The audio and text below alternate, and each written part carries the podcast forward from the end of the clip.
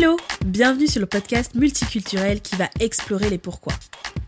Avec Pourquoi t'as fait ça je vais à la rencontre de personnes qui ont fait un choix de cœur pour façonner leur vie idéale et réaliser leurs grands rêves. On croise de nombreuses personnes au quotidien. Et si on allait à leur rencontre pour comprendre ce qui les anime et peut-être créer l'étincelle qui nous portera à réaliser nos propres rêves? Moi, je suis prête. Et toi? Let's go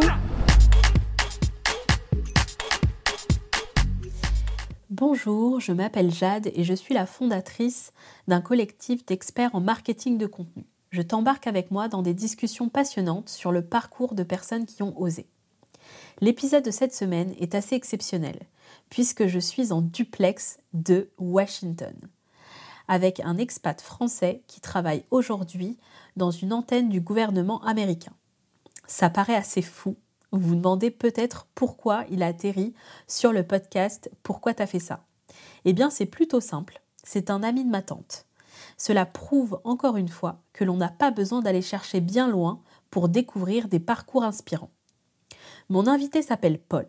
Il habite aux États-Unis depuis plus de 20 ans.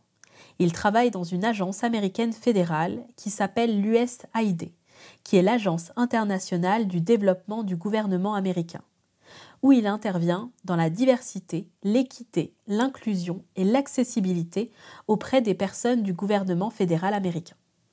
Nous avons une discussion extrêmement riche sur son parcours compliqué jusqu'à l'obtention de la nationalité américaine. Nous avons parlé de son travail et du pourquoi de son engagement dans ses actions au sein de son job. Et puis j'en ai profité pour lui poser des questions sur l'inclusion et la diversité et notamment sur les actions que chacun peut faire dans son quotidien et à son échelle. Je n'en dis pas plus, le mieux est de te retrouver mercredi pour découvrir le Pourquoi t'as fait ça de Paul.